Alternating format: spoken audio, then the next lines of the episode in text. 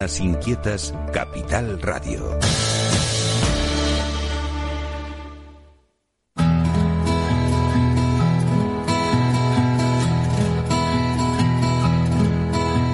Comienza la caja de Pandora. Al verte sonreír. Al verte sonreír. Un programa especialmente dedicado al mundo de la discapacidad. El niño que ayer fui. El niño que ayer fui. En Capital Radio La 10, cada semana hablamos de aquellas personas que por una causa u otra han llegado a ser dependientes. Lo presenta y dirige Paula Romero.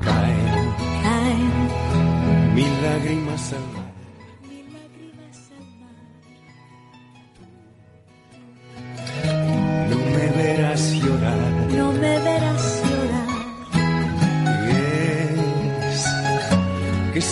Tu alegría amansa mi dolor y así yo sé lo bello. Bueno, pues empezamos con nuestro programa, el penúltimo de la temporada, y, y seguimos con, con el problema que tenemos de, de, pues esta contaminación horrorosa del, del, del COVID-19 que nos tiene a muchos de nosotros, de profesionales, nos tiene trabajando desde casa. Este es el caso mío, que estoy emitiendo desde mi domicilio, pero que no hemos querido parar el, el programa porque un programa como el nuestro dedicado a ese porcentaje de la población que nos necesita más que ahora más que nunca. Y ahora más que nunca mm, pues mm, esto me ha traído a- a- o sea han inventado un, un esto un sensor de para hallar la temperatura de las personas cuando pues cuando necesitan eh, no acercarse a ellos y esto no- de esto nos va a hablar Ignacio Echevarría, que es director de expansión de la empresa B, B6. Y yo quiero que nos cuente exactamente en qué pensaron cuando eh, con ese innovador sensor de temperatura y si se les ocurrió la idea de que podría venir estupendamente a las personas, por ejemplo, con autismo. Buenos días, Ignacio. Muy buenos días, Paula. ¿Qué tal? ¿Cómo estás? Pues muy bien y además contenta de saber que existe un aparatito que puede mm, pues acceder a la, a la temperatura de las personas eh, con dificultades para acceder a ellas, como pueden ser las personas con autismo, eh, personas mayores que no les gustan tampoco que anden tocándole. Eh, cuéntanos exactamente cómo es esa- ese aparato. Pues mira, Paula, en el mundo este de la termografía, de la medición de temperatura, que bueno, pues ha estallado eh, hace escasos meses con esto del COVID, Ajá. eh, destacamos mm, diferentes posibilidades de medición. ¿vale? Nosotros desde Almas Industries lo que hacemos son dar posibilidades de cualquier tecnología. Eh, algunas pues son los famosos termómetros infrarrojos que son bastante intrusivos porque tenemos que tener una persona específicamente para ir tomando esa temperatura a todas las personas. Eso lo hemos visto en aeropuertos, lo hemos visto en algunos comercios, en bares, etcétera, etcétera. Eh, tiene el inconveniente de que hay una persona dedicada exclusivamente a ello con todo el problema económico que ello requiere. ¿vale? Claro. Eh, digamos que es la solución más básica. Luego estaría otro tipo de soluciones, por ejemplo, cámaras termográficas fijas o bien portátiles. Ya se pueden poner en algún trípode o bien en la pared como si fueran cámaras de videovigilancia. Eh, pero bueno, luego tiene que existir también un protocolo. Eh, no, no, no siempre es fácil que empresas, organismos públicos eh, bueno, den un paso adelante y, instalen estos dispositivos, aunque ahora mismo la demanda obviamente es muchísimo más alta que antes que el, que COVID. Y luego, por responder un poco más en concreto, para las personas con autismo y bueno, pues también otros otras personas con ciertas discapacidades, tenemos nosotros un dispositivo que es muy poco invasivo y que si me apuras es hasta divertido, tómate la temperatura. Es un pequeño dispositivo eh, que mediante la muñeca nosotros ponemos, el- nos aproximamos, porque es contactless, no, no hay ningún tipo de contacto, a esa barra vertical situada en, en el suelo, ¿vale? Con una peana, y ahí eh, nos va a decir si tenemos eh, la fiebre que hemos configurado previamente o estamos sanos para acceder a los locales. Todo eso también se puede poner en un torno, de tal forma que el torno solamente se abra si tenemos una temperatura por debajo de 37,2 o lo que hayamos dicho al sistema, ¿vale? Eh, como bien dices, pues es muy poco intrusivo y, bueno, pues eh, llama bastante la atención y la gente pues pasa por ahí, pues todo el mundo quiere poner la muñeca y está siendo bastante demandado este, este sistema. Mira, y este sistema, eh, ¿quiénes son quienes pueden instalarlo? O sea, eso se puede tener eh, en empresas, en, en lugares públicos, pero ¿y a nivel, a nivel de, a nivel particular? ¿Es posible? Sí. A ver, nosotros estamos realizando muchas instalaciones, ¿vale? Pues, eh, como bien has dicho, en empresas, eh, gimnasios, espacios públicos, porque al final, bueno, pues hay una demanda y, y de alguna forma es lo más estético, lo eh, muy razonable eh, económicamente y no es nada invasivo. Ahora bien, poner esto en un domicilio, pues tiene sus complicaciones, eh, porque al final estos dispositivos requieren una pequeña instalación, un mantenimiento, y bueno, pues quizá a lo mejor para ponerse en casa, pues tiene un coste mucho más elevado que un termómetro que nos lo podemos poner nosotros. Al final, cuando alguna persona nos, nos, pregunta por cuál es el dispositivo más acorde a sus necesidades, solemos hablar de un, de un termómetro infrarrojo normal. Cada uno se lo pone y, bueno, no hay posibilidad de contagio eh, porque no es una utilización masiva, ¿vale? Bueno, ahora, ahora cuando, bueno, ahora mismo estamos en vacaciones, pero cuando comience el tiempo escolar, por ejemplo, que se van a incorporar, pues no sabemos de qué forma, porque tendrá, cada comunidad autónoma supongo que tendrá, pues, la, como ya que tiene las competencias, también tendrá las competencias para organizar, pero es probable que en los colegios, institutos, sitios donde van a acudir muchos niños, eh, y bueno, no solamente niños, eh, sencillamente estudiantes, tendría que haber un aparato de este, o sea, sería bueno que lo hubiera Claro, nosotros ya en algunas residencias, ¿vale? De estudiantes, residencias militares, eh, con algunos colegios, estamos poniendo estas medidas porque al final es la mejor forma de controlar que no hay una persona que está infectada y que tiene fiebre, que está accediendo a un edificio con contacto con las personas. Con lo cual, eh, cuanto antes se pusiera, eh, mejor explicar a la gente con indicaciones claras de cómo funciona y con un pequeño protocolo, pues mucho mejor. Y claro, todo el mundo está teniendo también, por el visto lo visto con el tema de los rebrotes, pues que va a pasar a la vuelta del cole, septiembre, octubre. Ahí tenemos la problemática de que ahí los niños entran de 10 en 10, de 15 en 15, porque al final son entradas grandes y de alguna forma es muy complicado parar a los niños uno por uno y que vayan poniendo la, la muñeca en el sensor. ¿Qué es lo que recomendamos ahí?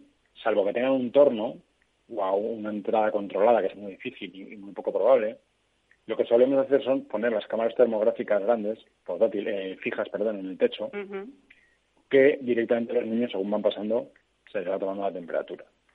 ¿Vale? Más que nada porque así evitamos colas. Al final, una cola es una aglomeración. Una aglomeración es un posible foco de contagio. Con lo cual, eh, bueno, en función de la casuística de las organizaciones, pues nosotros desde Almas Industries Be Safe pues eh, recogemos esa información y les proponemos la mejor solución posible. Bueno, pues la verdad es que por lo menos eh, se, está diciendo que habrá un antes y un después de esta pandemia.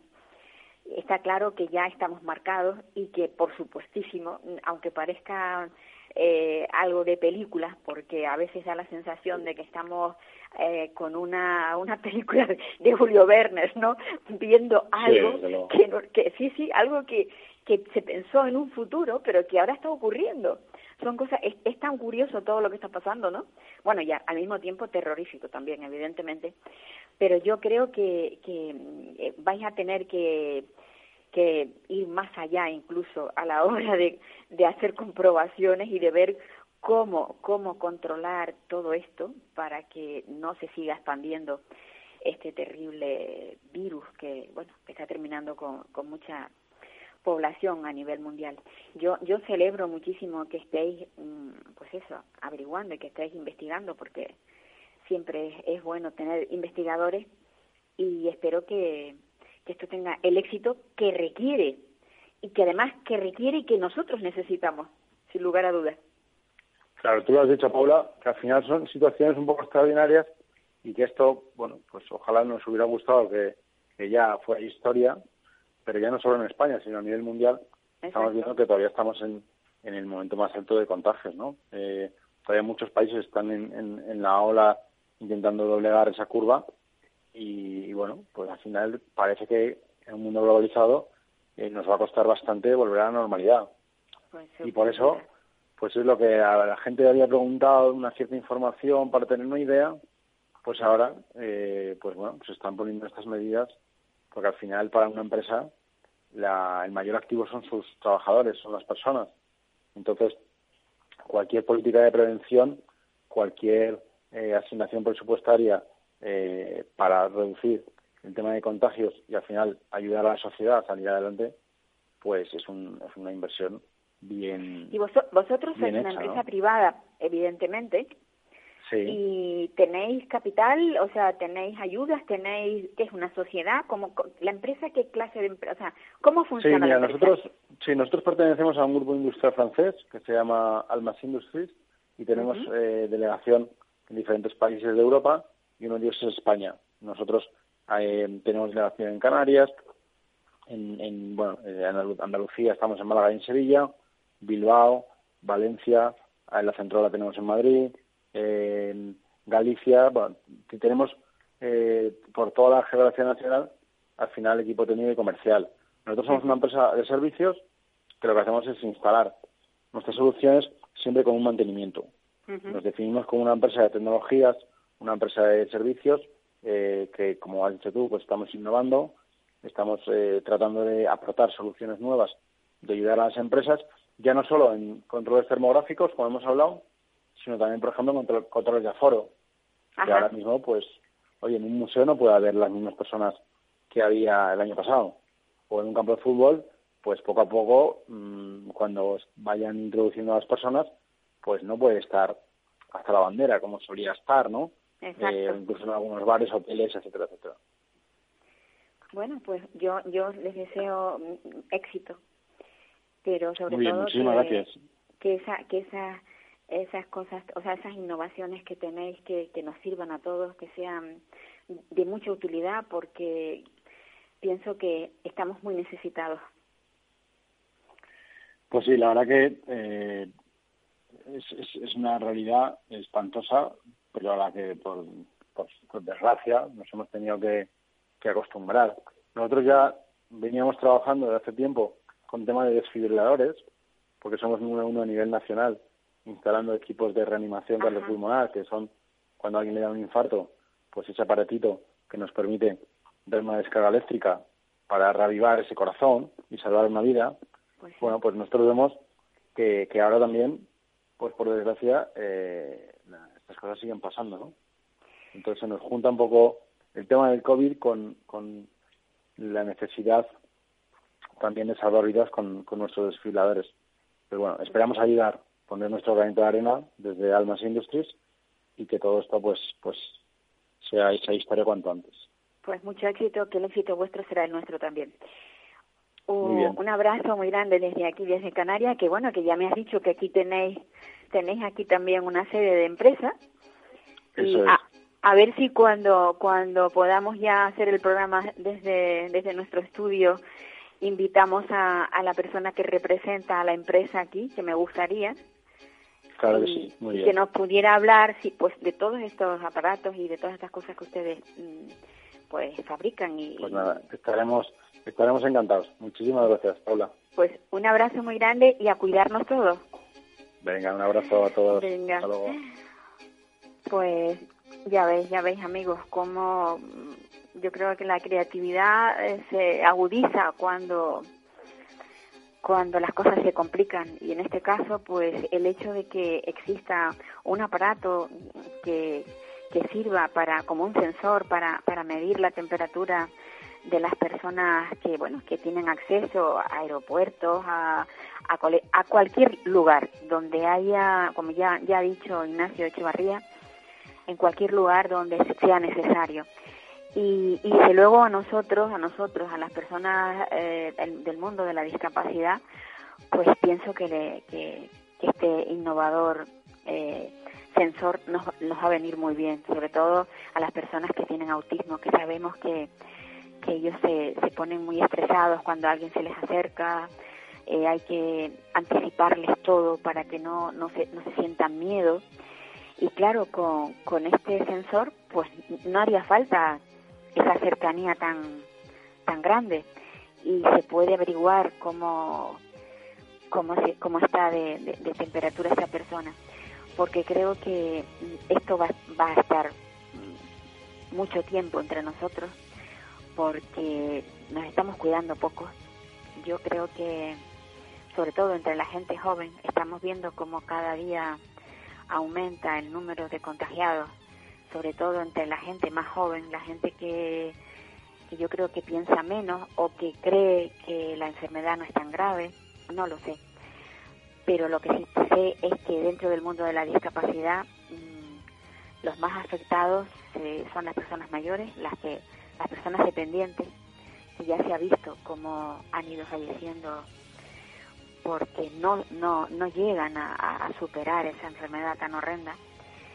Y por supuesto eh, las personas con discapacidad que sabemos que, cuando hay pues epidemias de, este, de estas características no no pues eso no no no, no logramos que que, que se lo superen. Y, y, ya lo digo em, lo hemos lo hemos visto eh, en, en, estos meses atrás cuando las personas que o sea las personas mayores y las personas con discapacidad que han llegado a, a los hospitales y han tenido que elegir entre una persona mayor que se sabe que no va a salir adelante o, o con, con, con alguien que, que, que, tiene una discapacidad, pues eh, es, es tremendo, pero la elección la elección es pues la de elegir al que se sabe que va a salir adelante. Creo que estamos teniendo problemas de comunicación con las personas a las que teníamos que ir llamando. Yo tenía tenía pendiente después de Ignacio hablar con Toñis Narváez, que es madre de una niña con discapacidad, con autismo, y nos íbamos a ir hasta Palma de Mallorca, pero parece ser que ten estamos teniendo problemas. Yo creo que deberíamos de, irnos entonces a, llamar a, a, Eugenia Pais, que ella es una periodista del diario de aviso en La Palma, a ver si conseguimos que, que ella se ponga al, al teléfono y nos hable de, bueno, pues de sus inquietudes, porque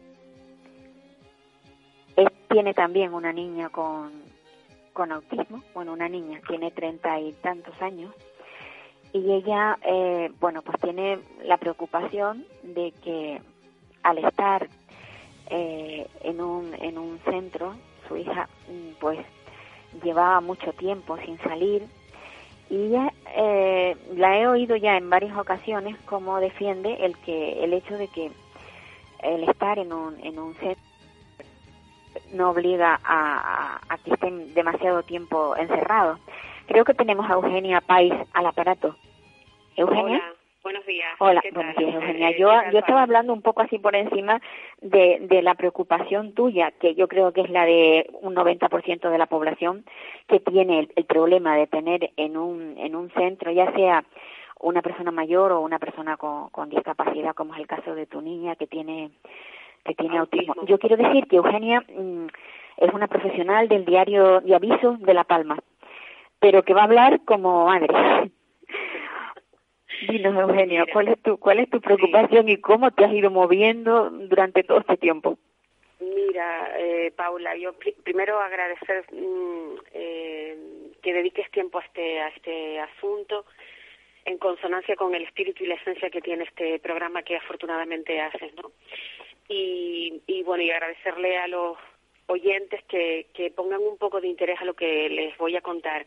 Yo efectivamente tengo mi trabajo, tengo mi profesión, pero eh, también soy madre. Soy madre de, de dos chicos, uno de ellos es mi hija Rebeca, tiene 27 años, o tiene autismo, un autismo, en fin, canderiano, asociado a autolesiones. En determinado momento pasó a ser usuaria de un centro de, de atención que está gestionado por el Cabildo, un centro de atención a personas con discapacidad mayores de edad pues para, para conciliarnos. La situación eh, es que producto de esta situación de la crisis del, del coronavirus, nuestros residentes, residentes mayores, residentes dependientes, residentes ancianos y residentes con distintos grados de dependencia, usuarios de este centro del que te hablo en La Palma, eh, bueno, llevan desde el 14 de marzo confinados, lo cual nos ponen unos 127, si no me equivoco, 127 días de confinamiento. Eh, esto supone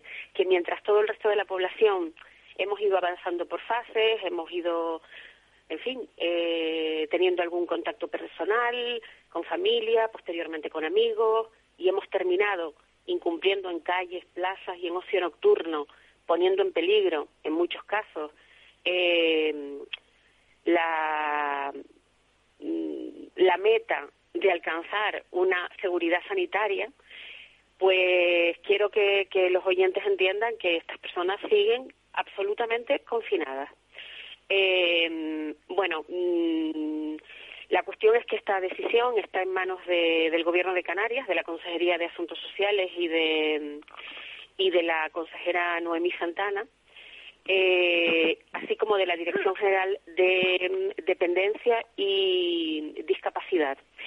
¿Qué ocurre? Estamos a la espera desde hace, bueno, desde que entramos en la fase 3, de un decreto, de un decreto que regule que los centros recuperen cierta normalidad, lo pongo entre comillas porque eh, como familiar eh, y como ciudadana de a pie, lo que queremos es garantizar la seguridad de las personas más débiles. Ahora bien, no se puede garantizar la seguridad de las personas más débiles si eh, los demás no cumplimos las normas en la calle. Estamos viendo como en determinadas provincias, en determinadas comunidades autónomas, Mm, no ocurre en Canarias, pero sí en otras comunidades autónomas, producto de este comportamiento anticívico totalmente, nos estamos encontrando con que está habiendo eh, contagios. ¿Qué ocurre? Mientras toda esa vida se desarrolla, mientras la pandemia va y viene, los grandes olvidados son los ancianos que están con procesos depresivos graves. Todos los ancianos no tienen Alzheimer, todos los ancianos no tienen principio de demencia, todos los ancianos no están encamados, están viendo desde sus ventanas, confinados, encerrados en residencias públicas gestionadas por nuestros cabildos, cómo la vida se hace fuera y ellos siguen encerrados. Y esto, eh, a ver, como sociedad nos coloca, pues no sé, eh, a una altura bastante primitiva en materia de respeto de, derechos fundamentales. Sin duda, sin duda. Sin lugar a dudas, yo estoy contigo. Esa, eso es, Eugenia, es, yo diría que es demasiado doloroso. Sí, es absolutamente doloroso. Yo, mm, para compartir toda, toda la historia, Paula, sí quiero mm, compartir con tus oyentes que, mm, a ver, yo no he parado de, moverme a título particular y en contacto con, bueno, con familias que, bueno, es que esto es que es muy, muy complejo, tanto que producto de, de la mezcla de miedo, impotencia, dolor, eh, pues mm, las personas se paralizan. Entonces, eh, la administración, como las personas se paralizan, eh, cree que la demanda no existe. Y la demanda existe, y la necesidad existe. Y las víctimas no somos las familias. Las víctimas son las personas dependientes que están esperando que con distintos niveles de dependencia y con mm, capacidad cognitiva distinta, porque hay personas, como en el caso de mi hija Rebeca, que durante todo el periodo de confinamiento no tiene capacidad para saber si estoy muerta o si ha abandonado. Hablo de esta situación no como mi, mm, no como eh, queriendo dar relevancia a, a mi caso particular. Mi caso es un caso, pero hay cientos de casos. Solo en La Palma 400 personas. 350 ancianos en residencias de ancianos, más los 39 usuarios de la residencia de Triana. de personas con discapacidad de Triana ubicadas en los llanos de Aridane. Pero esta situación se extiende a toda Canarias y hay que tomar una decisión. Y los cabildos, tres de los cuales en nuestra comunidad autónoma tienen competencia en materia de asuntos sociales, bueno, han decidido eh, esperar, mm, tomar decisiones eh, conjuntas con el Gobierno de Canarias, porque estamos en una situación de excepcionalidad. Pero yo digo, si el Gobierno de Canarias no reacciona y la oposición eh, o el equipo de gobierno no, no es capaz de llegar a consenso, hagamos uso de las competencias que tenemos transferidas, regulémoslo nosotros y no digo ya que los ancianos puedan salir o venir a casa de los familiares, no, digo que los ancianos y los usuarios del, Centro de, Personas con Dependencia y Discapacidad de Triana recuperen los paseos controlados, con determinados protocolos y en colaboración con cada uno de los ayuntamientos, porque es que los tenemos encerrados. Y sí, que no se, no se trata de que vuelvan a sus domicilios ni demás, sino sencillamente poder tener un poco de esparcimiento fuera de las cuatro paredes en las que viven. Exacto, es que, mm, Paula, no estamos pidiendo ni estamos argumentando nada desde la pasión. Es que nos hemos tenido que tragar el dolor para razonar y para poder articular una petición. Tengo que decir que Amnistía Internacional en La Palma ha abordado este tema, que me han pedido datos concretos, con fechas, con números, con cifras, para poder mandar a Madrid eh, un informe completo que, en el que están trabajando, porque es que nos tenemos que mover ya a otras escalas. Y es más, si esta situación se prolonga, vamos a tener que llegar a la justicia para que la Fiscalía intervenga de oficio en defensa del cumplimiento de los derechos fundamentales de personas que están en una situación de debilidad. Pero yo creo, yo creo, eh, Eugenia, que esto no está ocurriendo solamente aquí en Canarias. Yo creo que en todas las comunidades autónomas está pasando lo mismo. Bien, pero alguien tiene que dar el paso. Eh, no, no, lo que tú decías, cuando tú comentabas eh, esa paralización, el miedo paraliza generalmente. Yo, creo que eso es lo que está pasando, ¿no? Sí, sí, sí. Mira, y además te lo, te lo expongo con, con claridad, Paula, para que los oyentes lo puedan entender. Mira, eh, yo en una conversación que tuve con la consejera de Asuntos Sociales del, del Cabildo Insular de La Palma, Nieves Hernández, del Partido Popular, yo mm, no estoy revelando una conversación privada. Estoy contándote que como eh, tutora legal y madre de una persona con discapacidad, usuaria de un centro, nosotros tenemos la sensación de estar sufriendo violencia institucional. ¿Por qué te digo esto? Porque es que, eh, vamos a ver, el cabildo es el que tiene que defender que esas personas, y así como el Cabildo, el Gobierno de Canarias, tienen que defender y abanderar eh, mm, que en este proceso de desescalada estas personas hubieran salido ya. No te digo que salgan todas las semanas tres veces, no te digo que vayan a hacer excursiones a los cascos urbanos, no.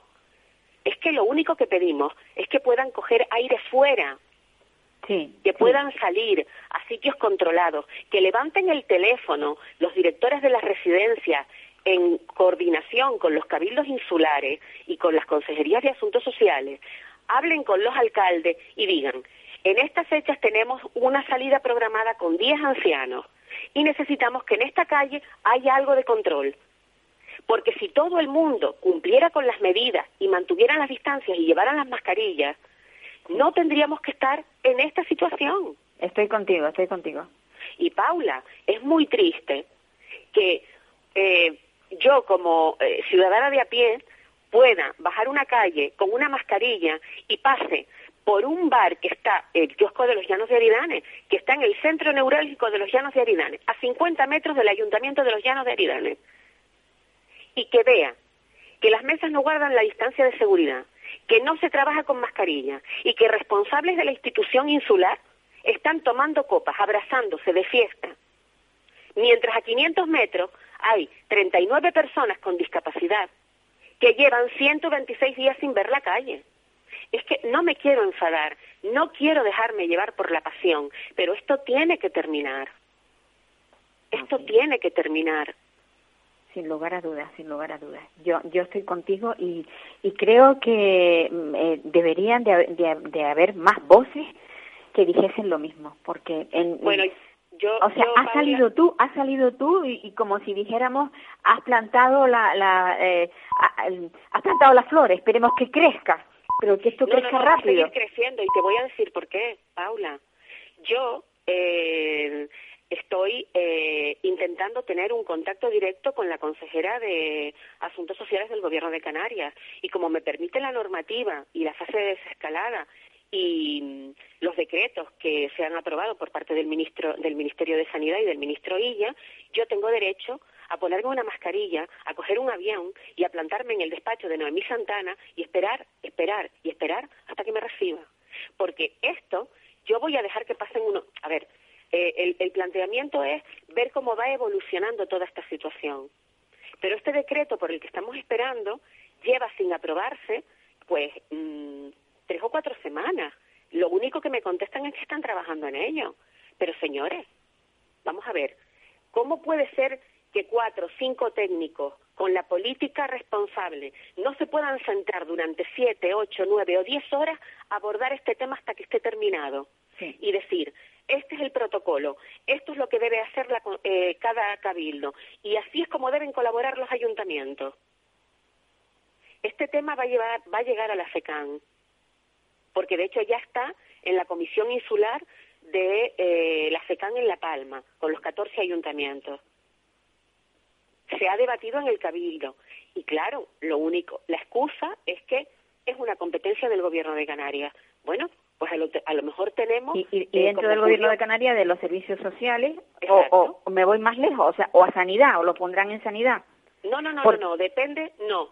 Depende de la consejería, depende de las consejerías de asuntos Asun- sociales. asuntos sociales. Porque la normativa sanitaria está clara. El- la Consejería de Sanidad ha establecido, copiando el modelo de otras comunidades autónomas, y una vez el Estado ha dejado el el, el Sí, la mando competencia superior a cada terminó el comunidad. estado de alarma, Sí. exactamente, Paula. Pero Sí, una vez hemos llegado aquí, que cada que cada político y cada técnico asuma sus competencias. Yo sé que los técnicos están enormemente preocupados, pero los técnicos no son los que aprueban los decretos. Los técnicos colaboran a la hora de redactar los decretos y luego se aprueban y se publican. Bueno, no se aprueban, los decretos se publican y esa orden entra en vigor. Y yo me pregunto, ¿hasta cuándo piensan tenerlo Sí. cerrado? Y es más, Ahora, hoy por hoy, en el, en el centro donde está tu niña, eh, no ha habido ningún caso. No, no, no, no, no, no, no. Vale, no. te lo digo porque no ha aquí tampoco. ningún- no, Aquí no solo no ha habido ningún caso. Porque Claro. mira, eh, Paula, yo digo, si hay algún caso y se trata como el resto de casos, si se trata como el resto de casos, Sí. nosotros vamos a ser, tenemos que ser honestos. Y si no lo dicen ellos, vamos a decirlo nosotros. Nosotros vamos a tener que vivir con la pandemia. Y la pregunta que nos hacemos es, yo, yo quiero que cada uno reflexione en su mente. Si esto se prolonga tres o cuatro años, ¿los vamos a tener encerrados tres o cuatro años? No, sería terrible. Pero Terrible. Paula, es que nuestros, nuestros seres dependientes y nuestros mayores, y esto es lo que está demostrando nuestra, nuestra estructura social, eh, los hemos utilizado como excusa para lavarnos la conciencia, pero en realidad nos duelen. Te, ¿Por te qué? cuento, ¿Por te qué no se han tomado medidas? Te, te cuento cómo, cómo está. eh, hay un centro aquí en el que puedes ir a ver a tu hijo, pero de la siguiente forma. Eh, tienes que estar separado con una mesa por medio para que no Sí. te acerques. Una persona vigilando. Esa situación se está dando en Triana y Vale. se está dando en, los, en las residencias. Este protocolo sí lo han, sí lo han aplicado. Claro, pero, pero, pero ahora vamos a ver, cada chico es distinto. Sí, Una claro. persona, por ejemplo, yo te, te voy a contar el caso de mi hija. Mi hija no va a entender que yo la vea a través de una mesa y que haya alguien que le impida que se venga conmigo o que yo me la lleve para casa, puesto que ella todos los fines de semana viene a casa. Entonces, eh, mi hija también tiene lo mismo que la tuya, también se autolesiona.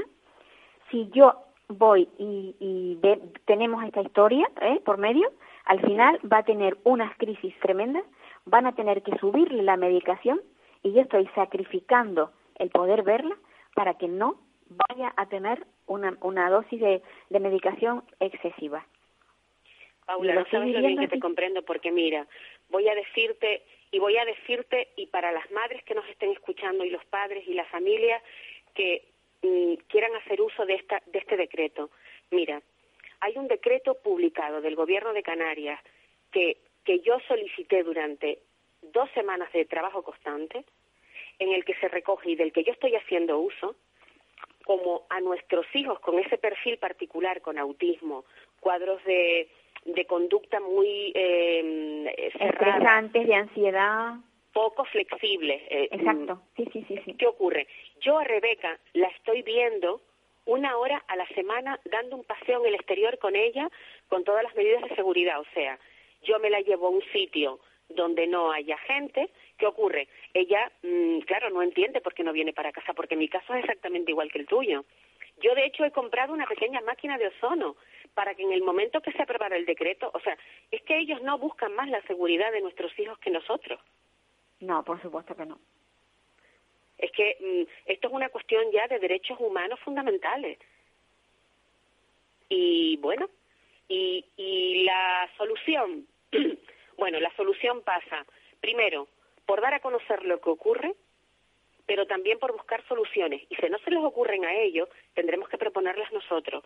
Y yo invito a todas las asociaciones de personas con discapacidad de Canarias, a todas a todas las organizaciones que eh, tienen vinculación con dependencia, con discapacidad, a toda la masa social que se pueda movilizar por este tema, alzar la voz en redes sociales.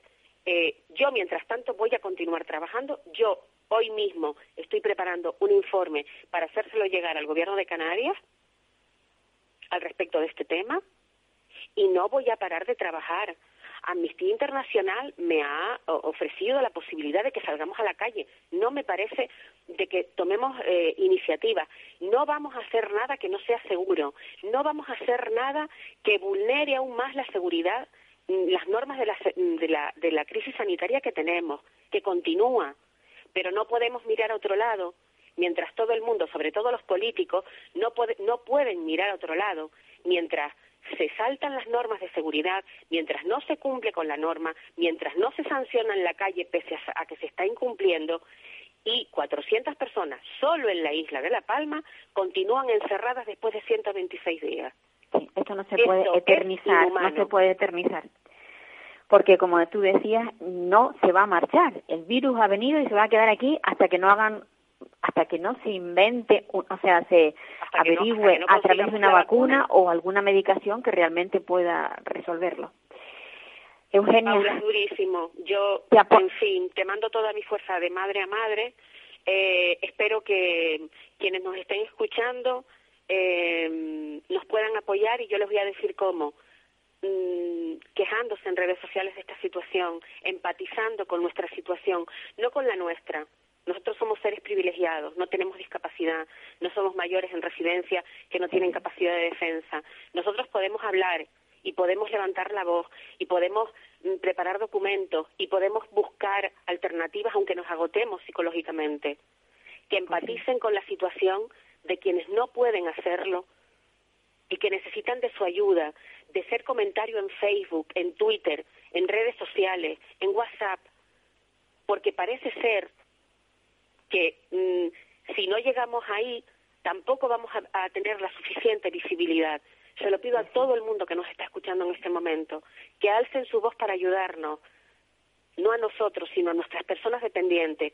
Todos vamos a ser ellos, todos vamos a ser dependientes en determinado momento.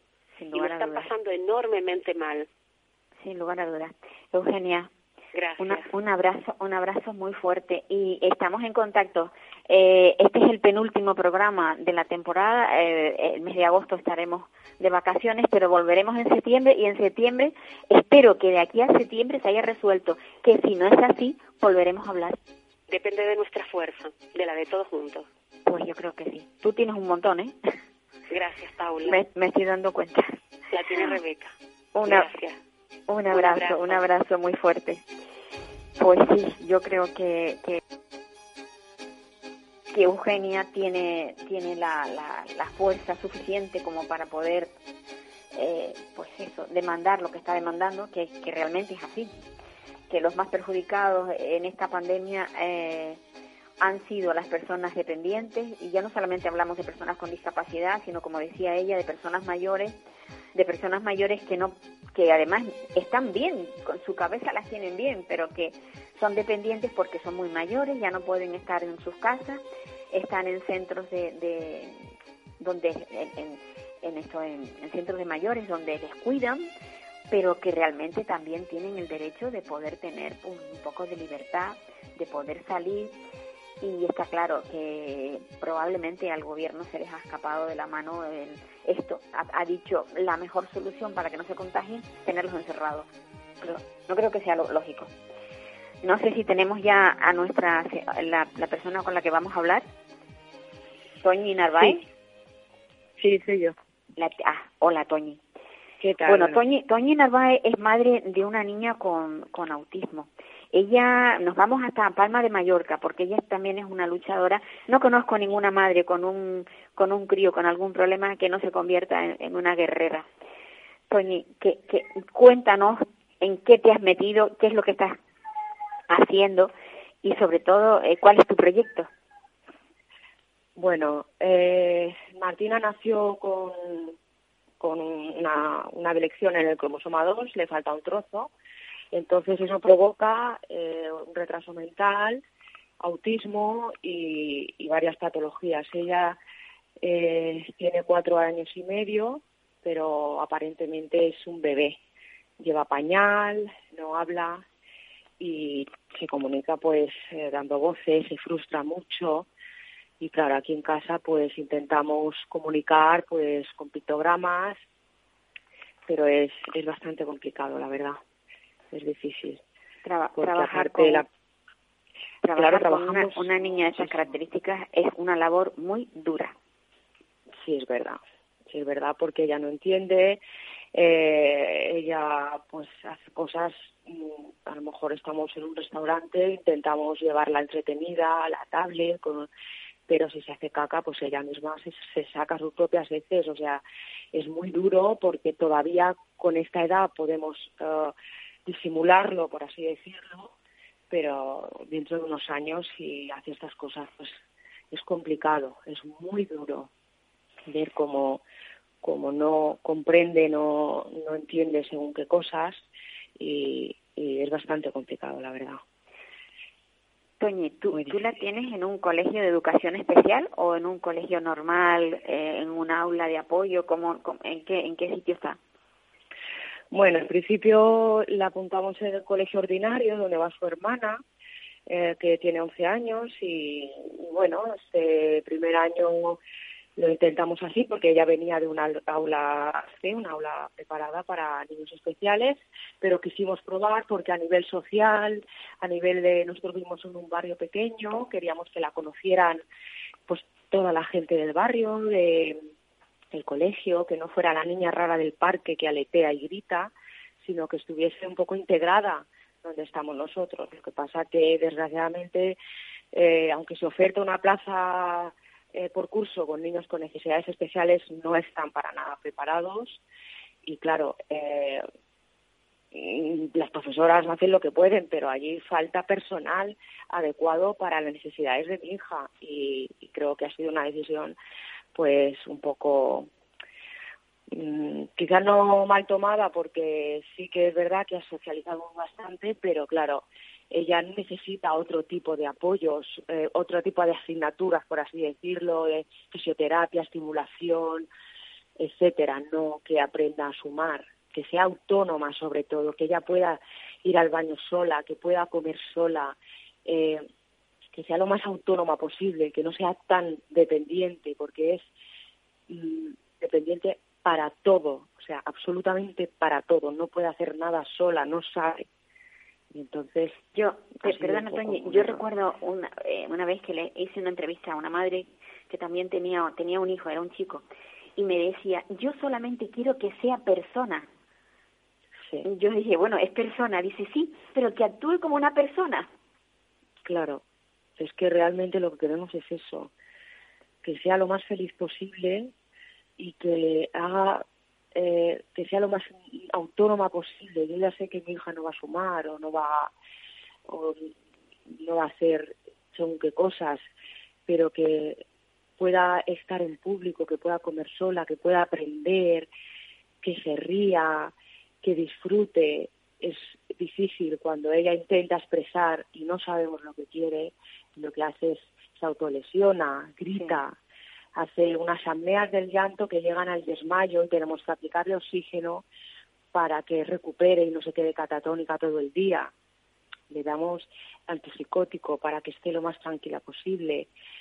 O sea, es difícil porque organizar cualquier salida a la playa o a comer algo, eh, nosotros lo tenemos que pensar mucho porque mm, supone mm, estar con ella constantemente y atendiéndola y ver que no se está comiendo nada porque tiene trastorno pica y entonces come piedra, come plumas, arena, todo lo que pilla y, es difícil porque se puede ahogar. Ya una vez eh, casi se nos ahoga en casa con un imán de la nevera. Y tenemos absolutamente todo quitado del medio, pero casualmente lo que y tuvimos que, llamar al 112 para, para salvarla, porque es que se nos moría. Y así todo, o sea, todo, absolutamente todo. Sí, evidentemente tú no podrás trabajar fuera de casa, porque no es compatible el cuidado constante, diario, con una persona de estas características, con un trabajo fuera de, del hogar. Claro, no, no, es imposible. O sea, yo no, no puedo dejar a mi hija en, cualquier mano eh, porque es, es, es, imposible. Yo, yo quisiera que ella pudiese ser un poquito más eh, que pudiera hacer según qué cosas, pero claro, yo no se la puedo dejar, por ejemplo, a mi madre, porque ella eh, no puede ver que realiza una apnea, que se desmaya, no, se pone muy nerviosa, no podría tenerla. De hecho, sus profesoras, ella realizó un par de apneas en el colegio y, me dijeron, es impresionante, no es lo mismo contarlo que verlo. Que verlo, claro. Claro, hace unas, unas convulsiones, la niña es impresionante, me impresiona a mí, y la he visto 20 veces desmayándose, pero todavía me sigue impresionando. Entonces no podría dejar, tiene que ser una persona, eh, tiene que estar 24 horas sobre 24 horas. Ella por la noche, eh, si tiene un poquito de tos, como duerme en forma de libro, no se gira, pues hay que ver que no se ahogue. Y hay que tumbarla, si está constipada estar pendiente porque se puede ahogar con su propio vómito. Y es eh, no dormir, no descansar y estar pendiente al 100%, porque no podríamos esto, estar conlleva Esto conlleva un deterioro muy grande para la persona cuidadora, en este caso que eres tú. Eres la cuidadora constante las 24 horas del día. Haces de madre, de enfermera, de cuidadora, de limpiadora, de todo, todo, todo. O sea, esto cuando, cuando se dice, eh, suena como, ay, qué exageración. ¿A ti no te gustaría que alguien fuera a tu casa solamente de las 8 de la mañana a las 3 de la tarde para que viera cuál es tu vida? Sí, totalmente, totalmente, porque solo lo sabemos los que estamos en casa. Claro. Y es mi marido y mi hija, porque todo el mundo se lo puede imaginar. Y, y claro, yo concretamente que estoy 24 horas, o sea, ponerse en sus zapatos unas horas solamente.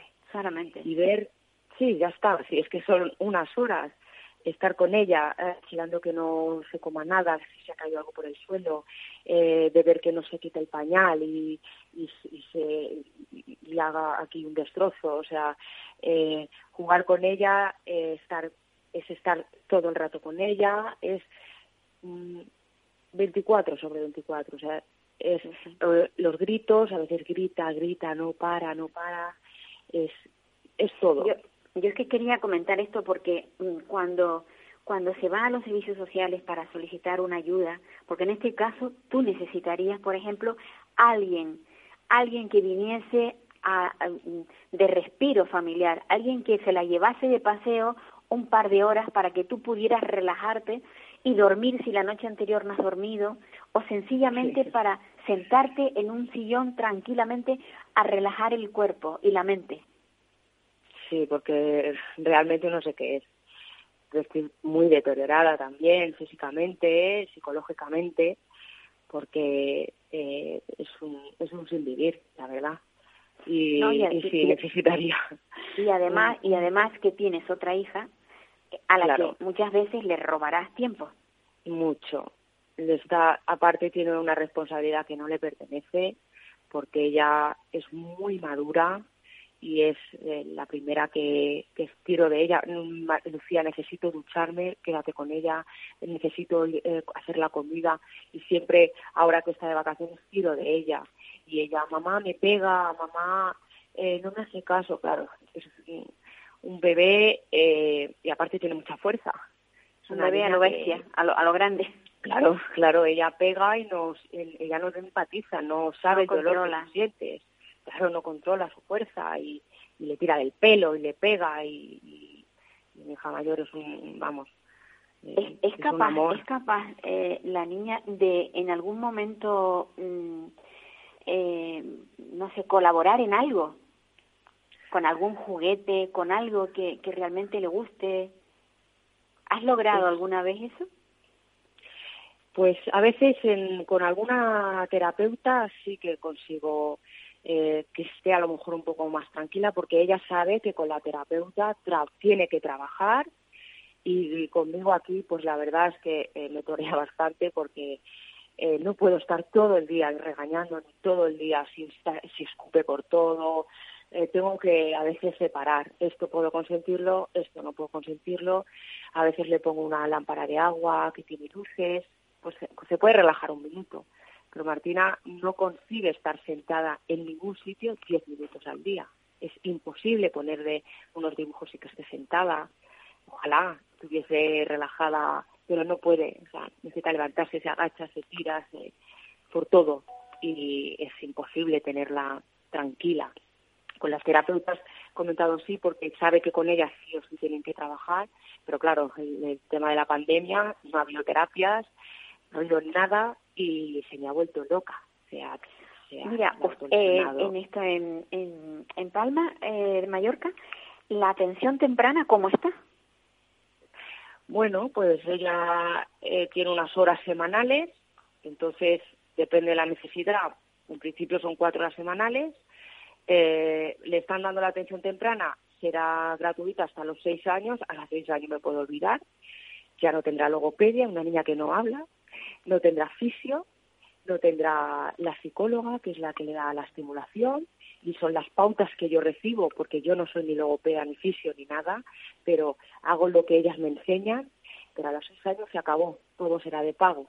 Sesiones de 50, 60 euros, que no podremos hacer cargo de, de un dineral, porque eh, son 800, mil euros mensuales o más, porque luego Claro, cuando un genetista te dice esta niña necesita estimulación, estimulación, estimulación, buscamos el caballo, que afortunadamente nos lo subvenciona la Fundación Escribano, pero se le quitó la, la fisioacuática, que hay que pagar la parte, y son la musicoterapia, son terapias que tenemos que hacer eh, cargo la familia. Y claro, no podemos. Y a partir de los seis años, ¿qué nos espera? sí, porque es, muy curioso, porque da la impresión de que ya con seis años ya ha recuperado todo y ahora ya no necesita nada. Que va, que va, que va. Mi hija necesitará comunicar y necesitará muchas terapias. Si todos los médicos están en lo mismo, hay que estimularla, pero si se nos acaba todo, ¿qué vamos a sacrificar? La fisioterapia, la... es que es muy difícil saber qué le vamos a quitar y qué vamos a poder pagar, porque no podemos el, tiempo se, nos, se nos acaba. Yo creo que nos queda como medio minuto.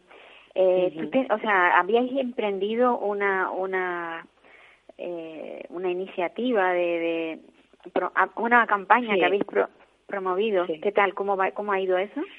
Bueno, en principio la recogida de firmas estuvimos unos días para para que a través de la plataforma Osolgo con 500 el, el, sonido el sonido de la sintonía que nos que termina el programa. Eh, estaremos en contacto. un abrazo, un abrazo muy fuerte y mucho ánimo. Gracias. cuidaros, cuidaros mucho. Bueno amigos, pues lo de siempre, que el programa se nos acaba, eh, que nos tendríamos necesidad de más tiempo, pero es lo, es lo que hay.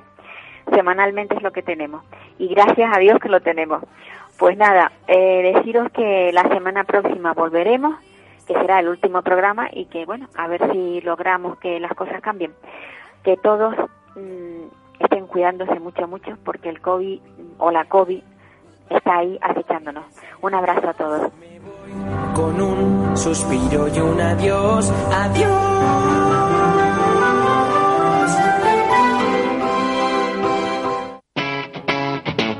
Capital Radio.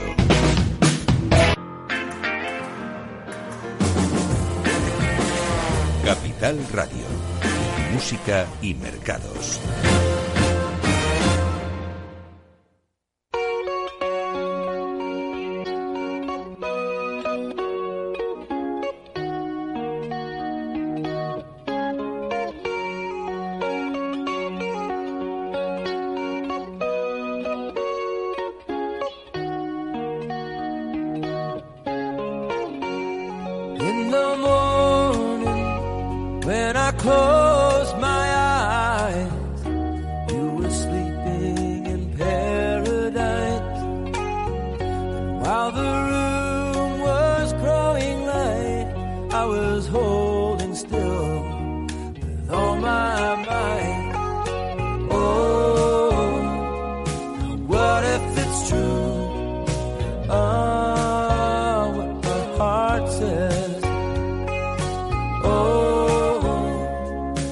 What'll I do?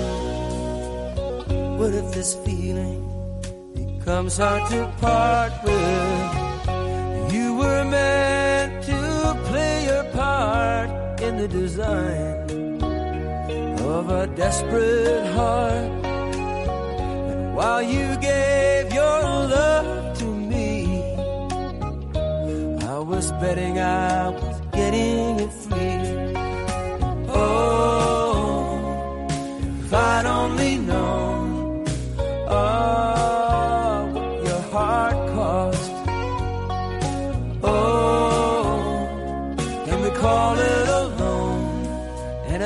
that I owe on a bet that I lost?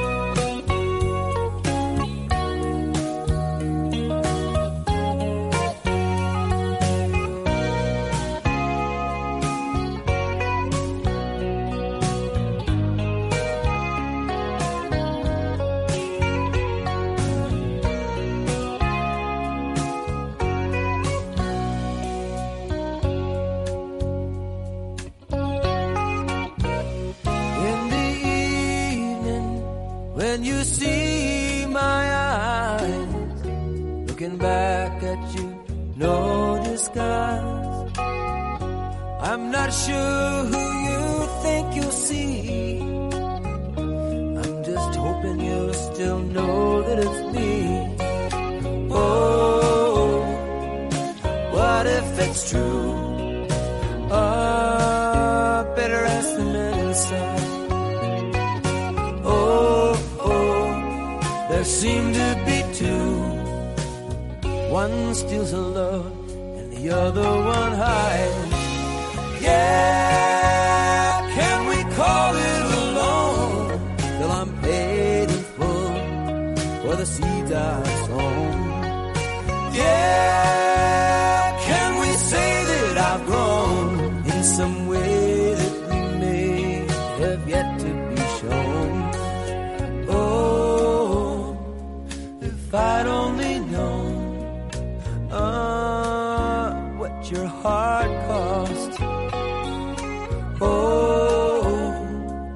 call it a loan and a debt that I owe on a bet that I lost?